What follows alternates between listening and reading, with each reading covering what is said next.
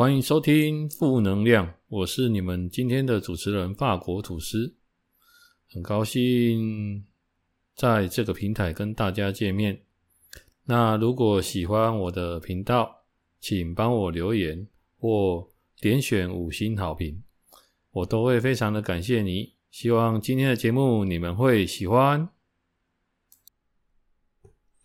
OK，录这一集的时候，恭喜我顺利从马来西亚回来了。好，那今天可能会跟大家分享一些去那边有趣的事情啊。不过在这之前，先跟大家讲一件也是蛮有趣的事情，就是因为我本身在录音这个设备。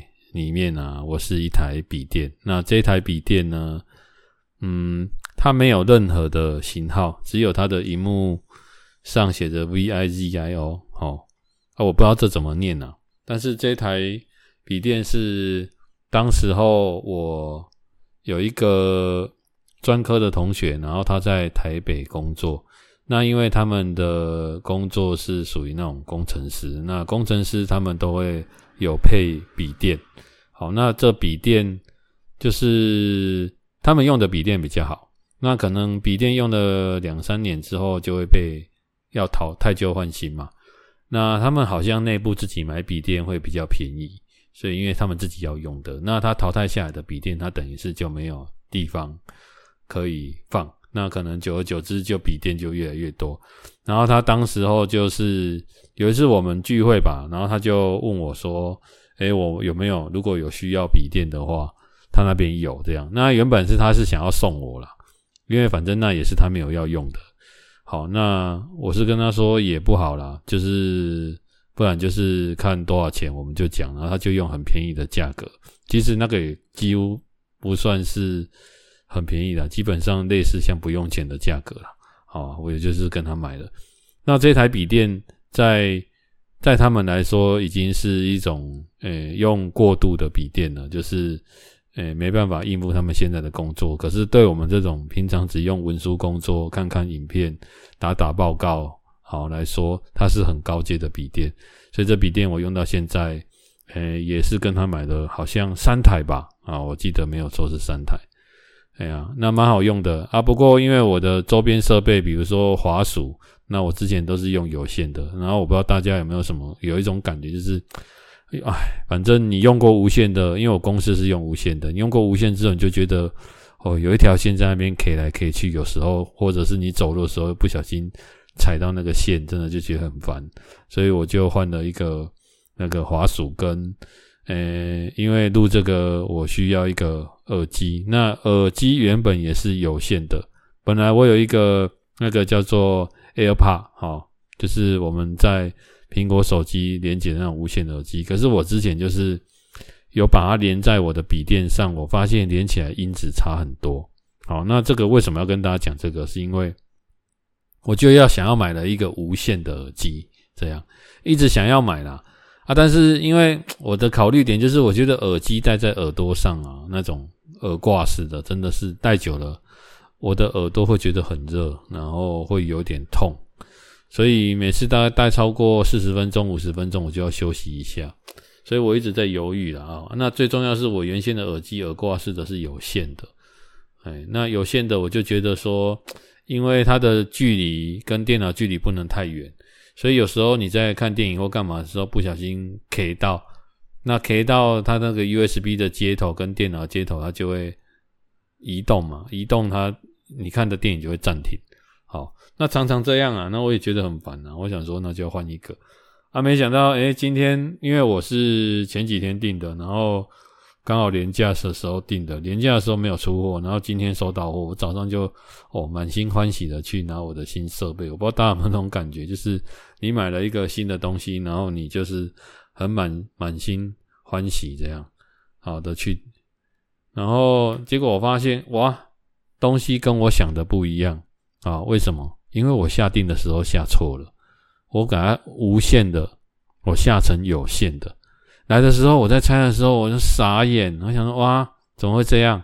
真的是可能是刚出国回来吧，然后还这身体还觉得很疲劳，在诶、这种状况下，然后就是想说，哎，他怎么会弄成这样？可是就在这时候，我就想说，那不然我换，有我我把把它寄回去换好了。好，那我就想说，嗯，寄回去换，那干脆还是退掉好了。可是萌起我想要退掉的念头是什么？我跟大家讲，就是因为后来我又，反正我又是，我之前有跟大家讲说，我拿 i AirPod 的耳机来试过跟笔电连接，然后声音不太对。然后后来我就上网 Google，想说不然我再试一次好了。结果我这次试，我发现说，原来笔电上它会有两个选项，第一个就是你可以录音，讲话录音，音质会很清楚。好，但是它就要放弃耳朵你听到的声音。第二个是你可以单纯听就好。好，那它的声音，而且它还有降噪功能，所以它就跟原先我跟我用我的耳机。跟我的呃手机连接的效果是一样的，我突然发现说，那其实就是那从头到尾就根本不用买那个新的耳挂式耳机嘛，那我就想说啊，那我就干脆就把它退掉好了，不不不如浪费钱。不过就在我跟他家录音的同时，我发给他，他只他说不好意思，我们没办法直接跟你更换商品，只能请你退货重新下单。好，哎，他好像也会错我的意思，因为我的意思其实是，我就干脆不要订了这样。好，没关系，我再跟他沟通看看。不过就是很神奇啦，有时候你在弄这个东西，然后，哎，我不知道大家有没有这种状况，就是有时候你明明一件很简单的东西，然后你竟然会做错，或者是像我以前在公司曾经写资料，写了很多很多很多次。就是一个资料，我可能本来要写完的，然后我发现，哎，我哪个地方在最后又写错了，然后可能一个资料写三四次，结果后来客户打电话来说，哦，他突然又想要改成另外一种方案，也就是如果我之前很顺利把它写完，那他现在改另外一个方案，我又要把它取消再换回来，可是刚好我都一直写错，所以他刚好打给我的时候，刚好我刚好就重新送新的，我也不用再抽换更改，所以冥冥之中自有注定啊，那再加上。最近呢、啊，就是有看了很多有关那种，就是诶 Netflix 上有一个就是我们浩瀚的地球，大家注意听哦，我们浩瀚的地球，诶我觉得这节目真的很棒，它总共有六集，它是请那个我不知道大家知不知道那个摩根费里曼，好，摩根费里曼就是演蝙蝠侠那个阿福，应该是演阿福的那一个，好，然后他来配音的。那我你可想而而知啊，就是会请他来录音，代表这个影集不得了啊！所以于是我看了，我那时候先看了他的海龟的那一集，看完之后发现说，哦，他真的很巧妙的把，就是诶用动物的一生，然后跟我们地球的起源做了一个连结，总共六集，非常适合。哎，大人啊，小孩子我都觉得都很适合看，而且我看完之后，我才理解说，哦，原来以前地球科学真的都乱学啦。原来为什么地球会自转，然后月球跟着我们绕着我们转？哦，其实它也不是绕着我们转，它是因为引力的关系，然后我们绕着太阳下去转，那是什么的原因造成的？然后。有一些潮汐的问题呀、然后动物的本能啊，在上面都有做了很多讲解。那我就发现，为什么我要又跟大家扯到这边？就是我觉得万物之中，我到这个年纪突然觉得它都有一定的定律，它就是会让你，呃，慢慢接近他想要让你发现的事情，或者是某些事情它的发生都会有它的原因。或者是某些事情它不会发生，它阻挡你，它也会有它的状况，让你没有办法完成这件事。但是其实是它要背后给你一个什么样的理由或原因，是要你去做别件事。这个真的很玄呐，哦，所以我觉得有时候有一些古书啊，或者是一些我们看一些什么宗教的一些文刊呐，哦，我发现都会写有相关这一类的东西，是真的。好像就是这样。好了，那说到这个海龟岛哦，这次我真的觉得非常的值得。那这也是我们睽别了大概三年左右的第一次的旅行。那这阵子蛮多我的朋友、我的同事，他们都陆陆续续在出国了。那大部分就是去啊，比如说日本啊，然后韩国啊，哦，泰国啊，像这样的国家，好像没有听说去香港的比较少。嘿，那因为这个行程，马来西亚，然后三打根海龟岛这个行程，我是在还没有疫情爆发之前就有规划，好想去。那我不得不称赞说，我觉得。疫情之后真的有差一点点，可是我可想而知，就是疫情前它的这个海龟岛的配套行程，可以想象说，诶，那时候领队在讲的就是，诶，供不应求了哦，因为毕竟它有名额的限制。据我真的实际当天去，那他们当地在海龟岛上，哦，那有，诶，有二十五个房间。那每个房间最多容纳两个人，所以，哎，你如果是三个人想要抽一间，就算是小孩子，除非是婴儿，好，不过他也是算一个人头，所以他不会让你超过二十五乘以二，五十个人。那我听说最早期是大概四十个了哦，那可能因为需求吧，哦，所以基本上你一定要是透过当地的旅行社再来安排。哦，会比较 OK。虽然说费用会比较高一点，但是至少你可以很肯定说，我什么时间我的飞机安排什么时间，然后到可以去。而且我觉得他们还可以帮你安排非常多的事。哈，那我为什么这么说？因为其实很多人，如果你有自助旅行过的人，你应该知道说，其实自助旅行是，呃，就很我们可以去到当地。然后我们先照我们自己的规划走，但是如果有一些行程是他必须要买门票，他必须要预约，或者他必须要你可能过去这个地方有困难，他们都会有卖一种卖一些那种当地的那种行程。好，比如说，哎，你来这边高雄啊，我这边我买一个高雄，就是到那个澄清湖哦一日游，或者是到澄清湖莲池潭哦一日游这个行程。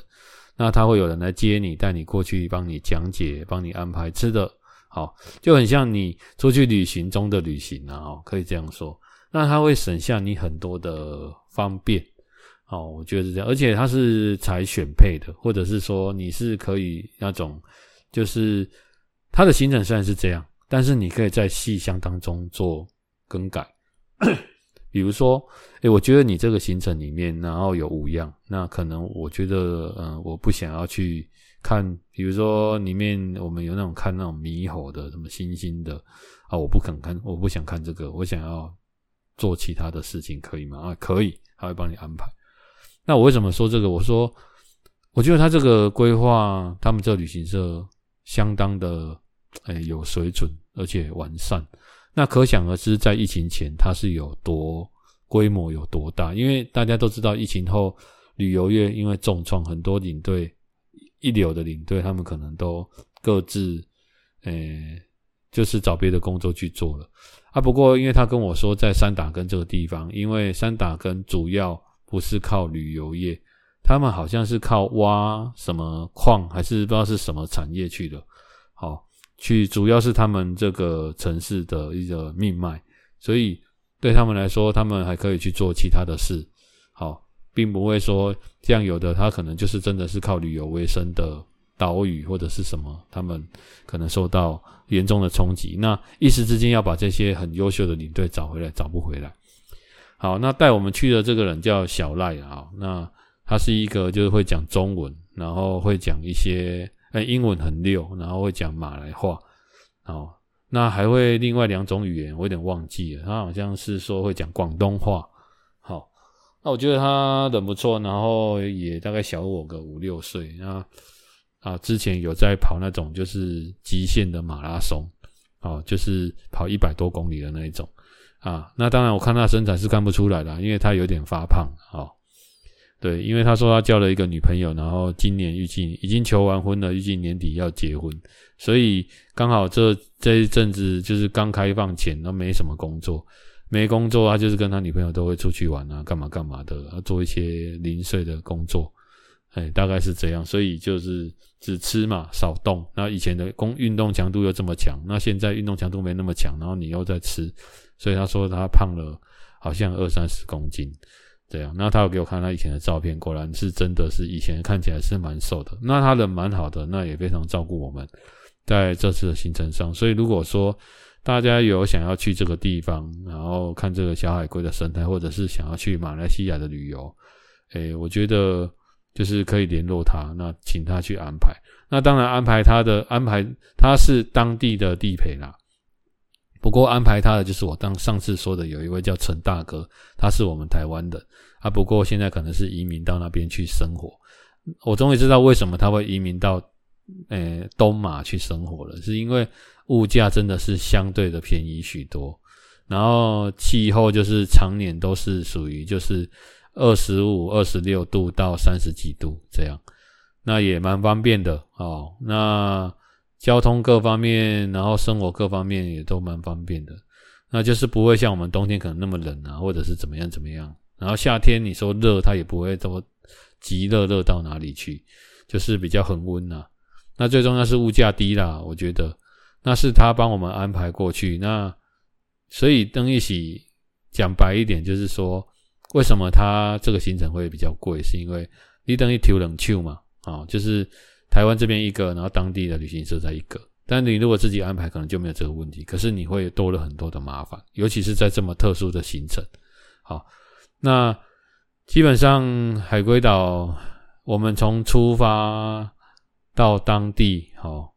真的是在这边跟大家讲，真的是状况很多。那这次我真的也学到了很多的东西。那也趁现在就是刚好我的记忆还蛮犹新的，就跟大家分享。首先就是我们出国嘛，那因为我是选择那种亚洲航空公司，那亚航这个公司，我后来才知道说它是联航，就是廉价航空。哦，啊，像虎航也是廉价航空。啊，其实我好像没之前我做廉价航空的，好像是以前请同事安排去日本。那我就是觉得，因为以前的跟跟都是跟公司出国，那或者是自己安排有旅行社，那个都是人家安排好的。我也是真的第一次自己弄廉航，我觉得学到很多，就是因为很多东西你都要自己来。好，那因为我们没有托运行李，但是因为买机票的部分，当时候很早我就先买了。可是我一直没有拿到电子机票，在去的时候，后来我才知道要提早两个小时到机场。我还有先打电话去机场，然后他就跟我说，机场会有亚航的柜，好，可以帮我们就是 check in。好，于是乎我就是当天不止提早两个小时，我提早了，我们十点飞，十点四十飞，我五点半左右就到了，所以我几乎提早了五六七八九十五个小时。就在那边，然后连那个警卫都觉得说，你怎么那么早来？因为我就是怕说万一出去有一些状况，我不是很知道，所以我都会提早去。而且其实我那一天要出门，我就已经早就已经先准备好说，反正那一天就是要熬夜的啦。好，对，反正就早一点出门嘛。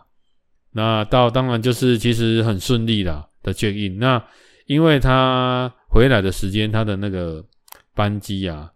就是有通知说回来的时候机票有改，本来我回来的机票，诶，有一段是十点才飞，早上十点，可是他给我改到早上七点，然后我也觉得很奇怪，他们可以这样随随便便给你改来改去吗？哦，然后后来我才问了他们的公司，那个他说这个是真的也没办法，那也不知道什么原因，叫我可以直接找线上客服。然后那个线上客服叫什么 BO B A O，其实我今天听阿伯一堆工商回呢，对，就是他们这个亚航的，就是他反正他就是你找不到人啊，就连他们你找到他们的地勤，他们也会跟你说，你就是这只能联络客服，一直联络他，请他帮你处理啊。最后我想说算了啦，我也懒得改了，反正着急就着急，不然到时候改一改取消，反正总而言之，他就是希望我们更换班机。后来我再上网查查查，我才知道说。为什么你之前订好的票是十点，然后他要给你改到七点？是因为简单说嘛，他卖你的十点的那一班，太便宜了，所以他给你塞到七点，不然你就换到十点，就再加价，真笑诶，你懂意思吗？本来我要十点的是五百块，啊，今麦改七点五百块，你若要换等于十点的，好歹势啊，你要再加个一千块，他才会让你换，因为那边的时段已经很多人订走了，人家愿意更用更高的钱，我也觉得很妙。但是他有给你一个方案，就是说，那你如果不不要哦，没关系，那你选隔天，比如说我可能四月三号，那我选四月四号，那四月四号你就可以选十点的。我想说他妈的够了呀呢，四月四号，那我们就要当地再多留宿一天，或者是说啊，我原本就定好了这样，那不就啊那那该来改去，后来我我想来想去，就是发现说哦，为什么他可以这样改来改去？因为我们做的是。内陆的航空就是他们本地的航空，也就是说，我是马来西亚飞马来西亚，所以对他们来说，这种改来改去是稀松平常。但是如果是国际线，他们基本上就不会这样给你改来改去，就是误差不会这么大。好，所以我才哦又上了一课了哦。反正就是一整个就是觉得说有点美送，但是你有时候要处理这个事情，你又觉得说，哎，这样处理这码就缓了。啊，那啊，你只能强迫配合他的时间，好，大概是这样。好，那我们出，我们就很顺利的，就是在柜台，然后用好。啊，因为我们没有手提行李，好，就是我们就只有背包，我们就直接上机了，也不用托运什么的。啊，说到这个托运，还后面再跟大家分享，我们就出国了哦，很开心就出国了，飞，然后飞到那边，好像我记得到那边吉隆坡好像是三点两三点吧，好，就很妙了，来了。下了机之后，吉隆坡要转机到三打根嘛？哎、欸，对对，然后转机的时间是六点，那也代表说，不是六六点飞，你大概五点就要五点多，你就要到登机门，他可能就会开始陆续登机。啊，我三点多到五点，那我是不是剩了大概两个小时？可能不到。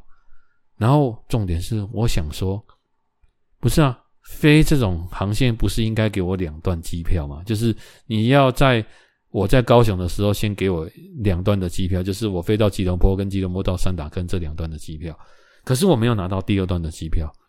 然后我要出国前，我还有问他们，就说：“哦，你这个可能是要到中段吉隆坡的时候才能拿得到，因为我们这边没有办法印出第二段的机票。”所以，我搭上这个飞机，我又出现一个惶恐，说：“天哪，我会不会到吉隆坡？我又……”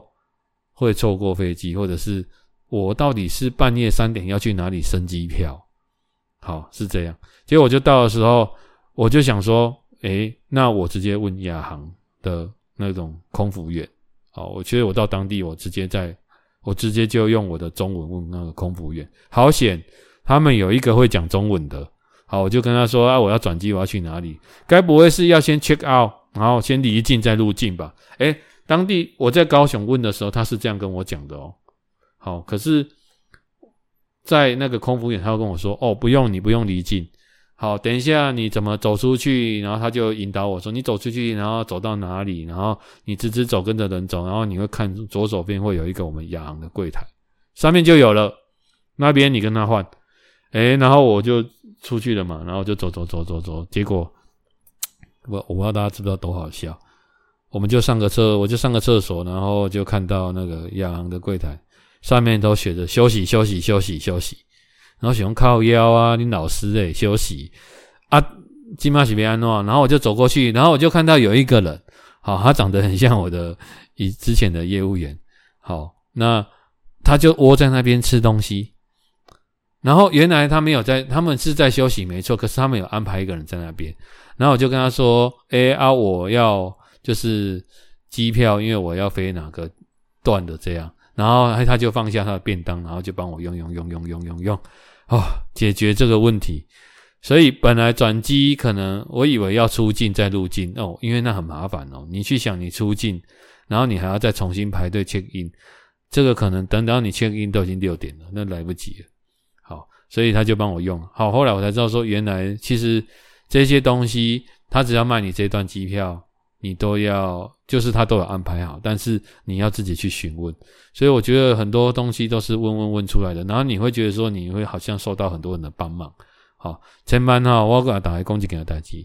出国底下网靠卖家底底下给搞，好，特别是你有时候你用网络问，然后实际的状况又不是这样。像我们这次出国有遇到很多状况，就是 Google 地图这间餐厅有开，结果我们去到现场没开。你看，因为太疫情，呃，经过了太长的时间了啦，我真的觉得说有些东西都不复以往了。好，什么五星好评的店都没有开了，这样，所以我们就很顺，然后就很顺利的转机就。半夜三点嘛，然后也很无聊啊，就在那边，然后真的是冻没屌啊。为什么跟大家讲冻没掉？因为我五点，我等于是，呃，台湾时间下午五点出发，那我等于是午休休到三四点，然后出发，然后到凌晨三四点到那边，我真的冻没掉，我就是在那边机场我就睡觉。我以前就觉得很奇怪说，怎么会有人在机场睡觉？我现在才知道说，原来那些在机场睡觉，有些都是迫不得已的，有些是在等待转机，有些是呃班机误点，有些是就像我之前我刚刚讲的，那个机票他给你改时间呐、啊，就是强迫你一定要那个时间呐、啊，那你也没有办法啦。啊，所以难怪会有人在机场睡觉啊！我就在那边真的是冻没掉，就睡了一下，然后等到，然后就坐飞机到那边，坐飞机到那边，事情还没有结束嘞，好。我就机上睡睡睡睡，哎，到了当地，到了当地，你知道那个那个机场真的是，我们到那边好像是五点多吧，啊六点，那机场真的是有够简陋的。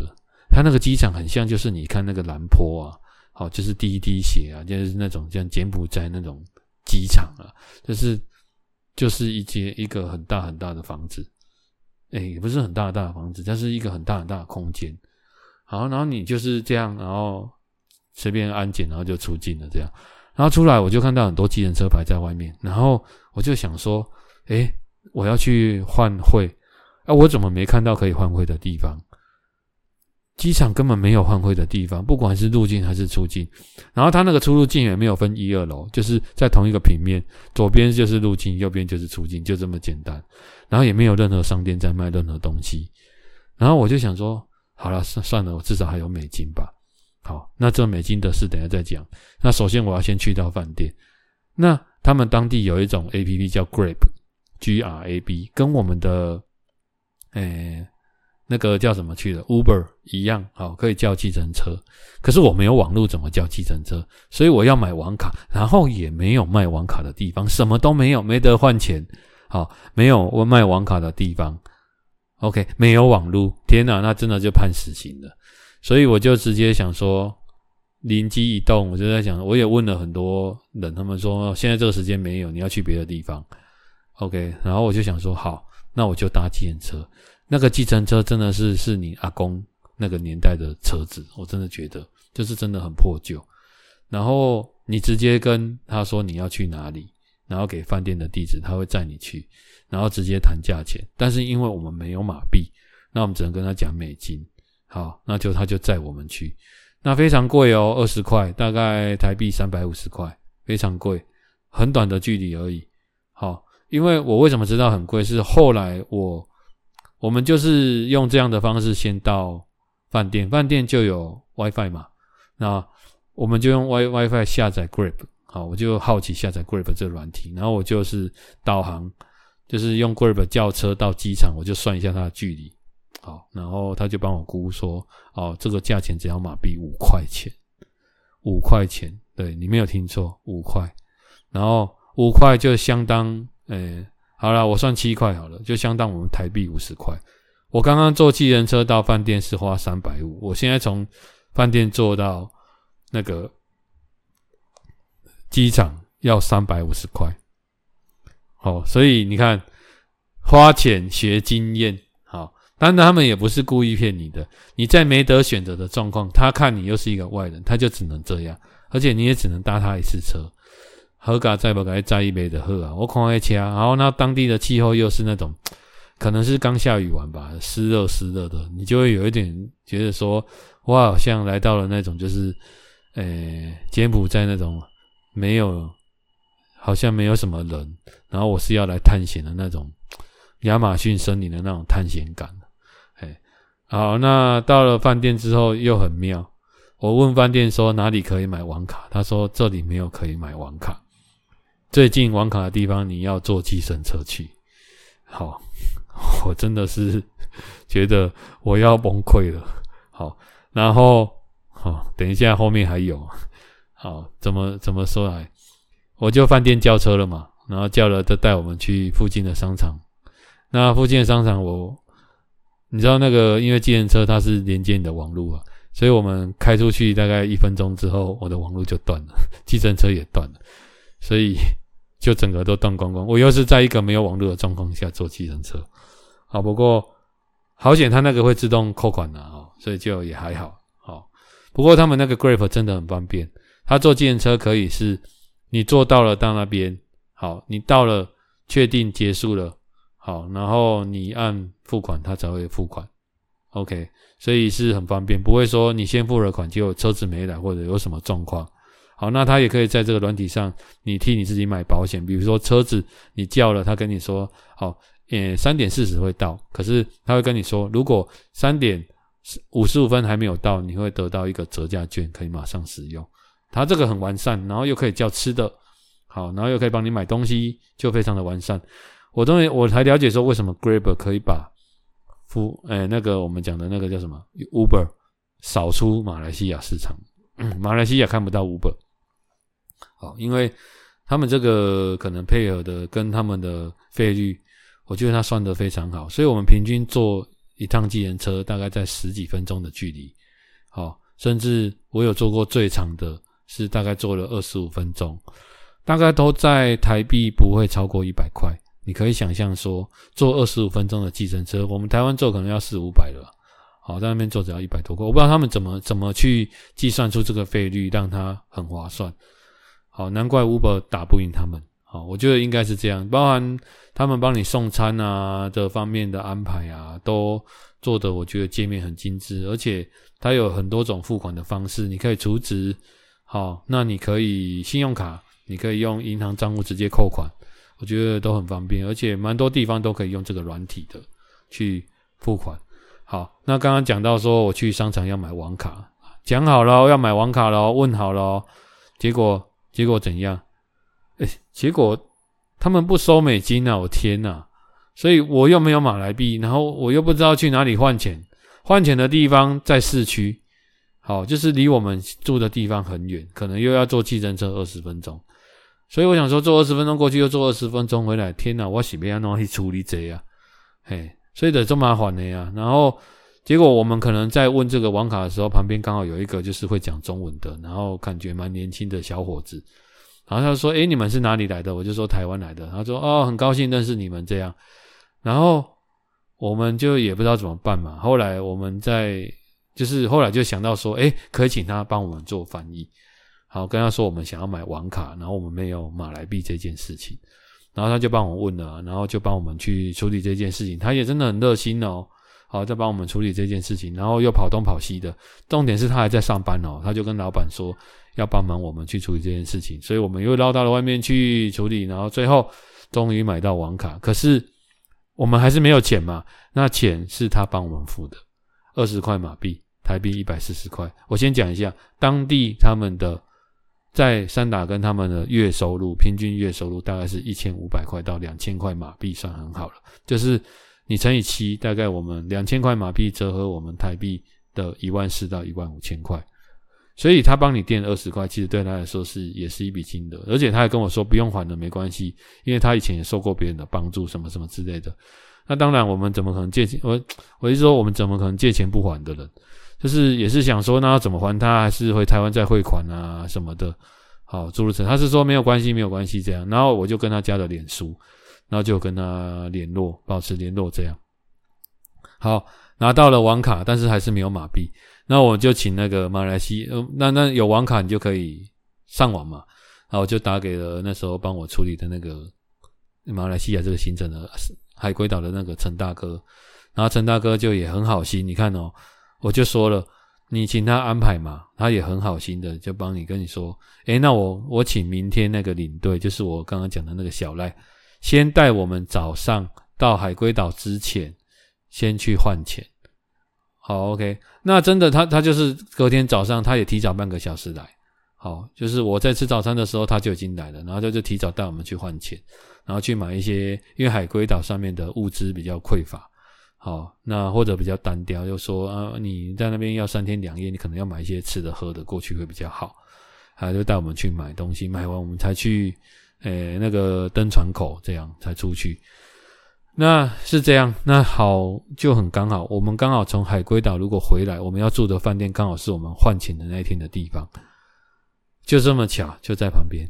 啊，所以后来我们也光顾了那家 seven 很多次啊，所以你看钱呢也换好了哦，OK，然后网卡也买好了哦，OK，好，那就一切就绪了嘛，然后你也有网路了，好，就是一切就绪，啊我们就顺利的。到了那边，哦，那这个坐船还真的是很颠簸啊！一路这样抖抖抖，大概抖了大概五十分钟吧。哎呀，然后我们就很顺利的就抵达海龟岛。那这个海龟岛是这样啊，就是当天的游客啊，除了呃，全部几乎游客只有十一个，工作人员我估计至少有四五十个。好。因为，呃，因为要处理，你必须要处理大量的海龟。首先，海龟上岸，你要去，他们每天每天哦，哎，我先跟大家讲这个岛哦，海龟岛在马来西亚有三个，在菲律宾有两个，那刚好都在附近，所以有一条海岸线，就是你超过那边就是菲律宾，所以我们可以看到三个海龟岛跟两个是菲律宾的海龟岛，都有海龟下蛋。那马来西亚这边的海龟岛也都有人在处理。那我们到的这个地方是海龟上岸跟下蛋最多的地方，几乎每一天都有。那它有两种海龟，一种叫绿蜥龟，然后一种叫玳瑁海龟。玳瑁的话是比较少的数量，好，而且它比较小只。但是，诶、欸，绿蠵龟是比较多的。那平均它有给我们一个表，平均每天都会有二十几只海龟上岸，在这个时间。他说这个时间，时间每个时间都不一定的啊。那他们每，你可以想象，他这样每天下下来的蛋啊，平均每只海龟如果二十只我们来算的话，平均每每只海龟大概都下大概六十颗的蛋，好，所以二六二十，你给它乘以六十，就是每天大概会采集，呃，一千六二十一千两百颗的海龟蛋，所以要不要很多工作人员？而且这些工作人员是。几乎要在没有灯的状况下，不要打扰大海龟的状况下去采集，而且其实岛屿上很多树丛林，好，所以它会有很多的蚊子。当然，我觉得他们好像都也不怕蚊子啊。对，所以工作人员真的蛮多的，而且几乎他们都是夜班，白天都几乎在睡觉。好，他们都是晚上才会出来。哎，所以我发现这个海龟岛的工作也真的是蛮硬的啦。那除了之外，还要煮东西给游客吃，还有贩卖布、贩卖纪念品的，哦，诸如此类的，大概是这样。而且岛上的人也非常友善。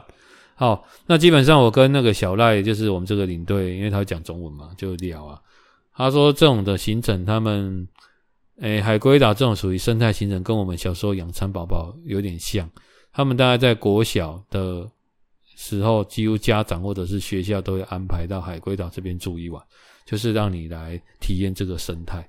除此之外，他们呃马来人外呃当地人也很少会来这个岛。其实有一个很大的原因，是因为呃因为这边相对住宿的安排跟食宿这一块的价格，呃对他们当地人来说是属于比较偏高的价格。好，所以所以基本上当地人比较少会来。好，这是比较主要的原因了哦。就是比较贵了。那老外对老外来说，这就比较便宜，而且老外比较喜欢这种野生生态，或者是属于那种类似像无人岛的地点。哎，所以，呃，来老外的居多。所以呢，当天就是，呃，我刚刚讲过，他一天最多容纳五十个人嘛。好，那旺季，比如说七月、八月，或者是像寒假一月、二月这种时间，或者是过年过节的大节日，会比较多的人。好，那其他时间的人就没那么多，而且加上现在刚好疫情刚解封，所以来的人比较少，所以等于是，呃、等于是有四五十个人，然后应付我们就就是大概十个人左右的游客，对，所以基本上我觉得品质真的蛮高的了，哈，就是而且他们也都很友善，然后也。都会很礼貌跟你打招呼啊，或者是协助你之类的。好，那我们当天就是到了这边，他就先介绍一下这个岛上的环境。我只能说，诶，我也是第一次来到这种就是有保育的岛屿。我觉得，嗯，真的是海水很清澈了哦。那就是很野生的环境。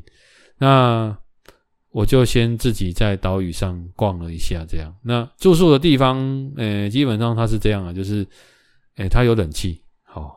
哦天哪，好险有冷气！这个没冷气真的很难睡得着了哈。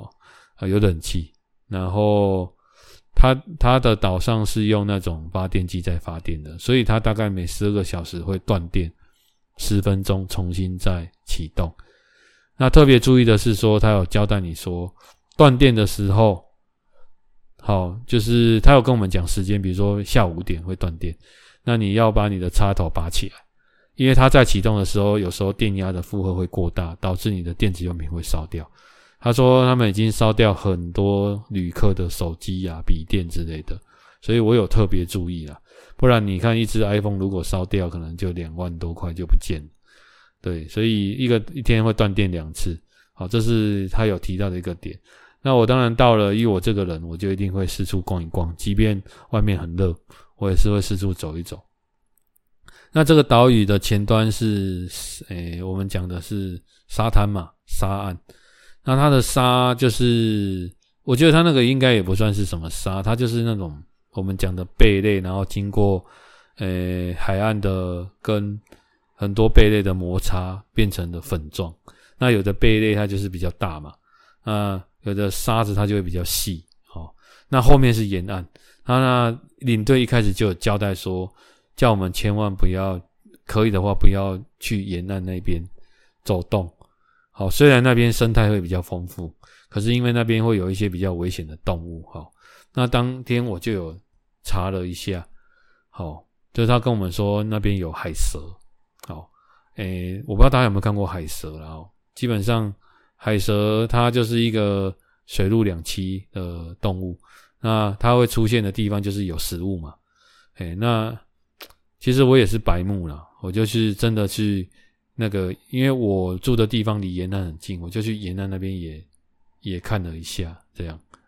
然后我的天呐，我就在那边走走走走走，我还真的就是看到哦，那个鱼啊，真的很大只，然后它就是在石头的地方在那边游动，可是因为有人嘛，它就跑走了。这样看到两只鱼，然后我我习惯在探探，就是在探那个地方。在探查的时候，我会拿着一根棍子在那边，就是敲啊敲啊敲，因为我就是因为你走，有时候你会打扰到一些动物，万一你不小心踩到它，那它可能会咬你，你会有危险性。呃，建议大家真的不要这样做了哦，就是还是保有自然。虽然我很白目了，哎，那我就这样敲敲敲，就在我要回来的时候，我就在我的眼睛真的大概离二三十公分，我的脚在二三十公分就要碰到。我看到了一个黑白相间的蛇，然后它在水里游动。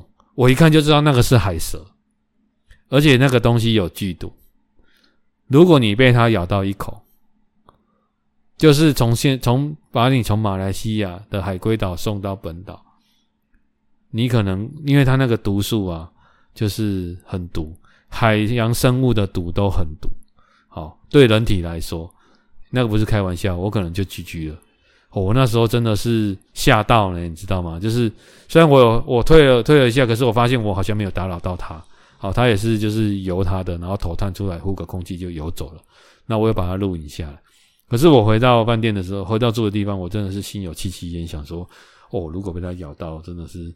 后来我再我就再也没有再往那个地方走，因为你去想哦，那个是白天，你好险有看到它。如果是晚上或者是傍晚。海水有时候它经过阳光的照射，你会看不到底部有什么动物。哦，所以真的是有时候人家有千交代万交代，真的是哦，有时候哦，真的是觉得有点害怕。嘿，好，那诶，说到这个海洋生物，跟大家讲哦，就是就我的认知里面，我不知道大家有没有被珊瑚割过，啊，珊瑚礁割过，或者是被海洋生物，比如说你钓到鱼啊，被鱼的鱼刺、鱼鳍割到。其实那个都会痛好几天，它跟我们一般陆地的生物不太一样。原因是因为海洋的神经毒在我们的身体，我们比我们一般的人来说，我们比较少碰到海洋的动物，所以我们对这种东西的神经毒比较没有免疫。也就是说，你被它割到，虽然它不毒，但是因为你身体没有这种免疫，它它要去处理它，要花比较多的时间，所以你会特觉得说，当你被海洋生物攻击或者是刺到，好，感觉很小的伤口，可是你会肿痛很多天，就是因为这个原因。可是如果是相对陆地的生物，比如说啊，我们常常被蚊子叮啊，或者什么有的没有的用到，你会觉得说，一般我们陆地上碰碰撞到伤口都不会肿痛这么多天，可是海洋生物会。好，所以大自然真的是就是很奥妙了哈。哎呀，那当天就是我们就是，诶，我先讲一下吃的部分好了。好，因为诶吃的部分，我个人真的是让我非常的惊艳。他们的外卖部诶卖的东西很简单呐，就是比如说品客啊，哦，当然他不是真的卖品客啦，就是洋芋片呐，就是类似品客的那种。然后有卖衣服纪念品，然后有卖一些吊饰。然后啤酒的话，就是好像只卖一种啤酒，好，然后卖可乐，然后卖水，大概就卖这些东西。好，那他们的当地打开的生水是不能喝的。OK，那有时候你生水，你现在漱口漱一漱，诶，他们是用那种海水淡化剂、淡化的机器去淡化的，所以如果生水不够，它会转变成海水，你有时候会漱口咸咸的，哦，这是正常现象。好。那我们吃早餐、中餐、晚餐，我先讲一下。我个人觉得，诶、水果就两种，好像一个是木瓜啊，一个是西瓜，非常好吃，或者说非常好吃。西瓜非常的甜。好，那这个东西它就是有，诶、比如说有蛋，好炒蛋，然后有有蔬菜，然后有肉类，然后鸡肉或者是就比较好保存的肉类。然后他们因为马来西亚他们的口味比较重啊，所以都有比较重的调味。好。可是就很好吃，然后饭就是偏硬、偏松、软这样，所以有肉、有菜、有汤，好，都玉米浓汤，好，然后有茶、有咖啡，啊，咖啡也偏淡，啊，茶是他们当地的沙巴茶，沙巴的茶非常好喝，我只能说非常好喝，好，大概是这样。今天是有的吃粗饱呀，然后各喝价，好，我只能这样说，然后还有有鱼。这样。就是都会有一个主菜啦，然后菜，我觉得这个应该是经过很多次的诶磨练之后出来的菜单。哦，所以吃的部分，我个人觉得在那种地方你能吃到那样的东西，非常满意，而且我几乎都吃得很饱，很开心。哦，大概是这样。那早餐也蛮不错的啦，就是该有的都会有，就是会让你觉得没有腰点了哦，所以我们带去的零食到最后一天几乎都没有吃。哦，大概是这样，吃的部分这样。那我们按环境安排的部分，它就是会有一个海龟的孵化区，那那边就会有，比如说他们那个每天都会更新，好，它就会有一个，比如说那个海龟，比如说这个是，诶、欸、海龟大概两个多月就会孵化了，大概六十天左右，所以它就会大概有，比如说一月的、二月的、三月的，好，诸如此类的这种的安排。所以如果你今天晚上他们会释放小海龟到。孵化的海龟，它就会拿去海滩去放嘛。大概就是因为我们是三月去，三月底去，大概就是一月那边的海龟。那今天采收的海龟就会放在，好，今天它就会标日期，好，今天几月几号，然后几颗蛋，然后是什么海龟产卵的，好，然后它还会有一个，就是说，如果你有认养今天海龟下的蛋，它就会用不一样的牌子。那认养海龟也很便宜，只要马币一百五十块，大概台币一千块。那今天你认养这一窝的海龟啊，比如说可能下下了八十颗，那这八十颗就是你的。那之后如果这个海龟，因为你如果是三月认养，大概这海龟孵化，他会写 email 通知你。那如果你没有收到 email，你还可以去跟领队，因为我们都有加赖联络一下，他会去帮你处理这件事。海龟孵化，孵化之后会让你看拍照，哎，我觉得这是一个蛮有意义的活动，然后还会再送你一件衣服，还有一张证书。我觉得真的是超棒的。如果你有去，我觉得真的一定要认养。好，因为他当天会上来好几窝了，我就认养，我们就认养了我们当天看的那只海龟，好的窝，它生了当天最多的蛋，一百一十七颗，其他的海龟都生五六十颗，然后那一只生了一百一十七颗。后来我才知道，那因为海龟如果它上岸，他们工作人员会帮他在他的鳍标标记，OK。好，那上次这只海龟已经有来这边产卵一次，这次是它第二次，它已经五十岁左右，所以海龟大概出去有二十几二十几年之后会回来，所以这是它第二次，所以它应该是熟门熟路，也下了非常多的蛋。那我不知道下的蛋的数量跟它上来产卵的次数有没有关系，我没有去查啊。不过我就觉得说，一只海龟啊，你知道海龟的存活率啊。就是从它孵化开始到它能够回来下蛋，这个叫这个我们算存活嘛？大概只有千分之一或千分之二。所以你看哦，一个晚上孵出来的蛋，假设有一千多只海龟，可能只有一两只它能够再回来这边下蛋，其他的都死掉了。就是大自然物竞天择，或者是当然有可能它到其他地方去下蛋，可是总之它的存活率很低啊。好。好了，那今天先跟大家讲到这边。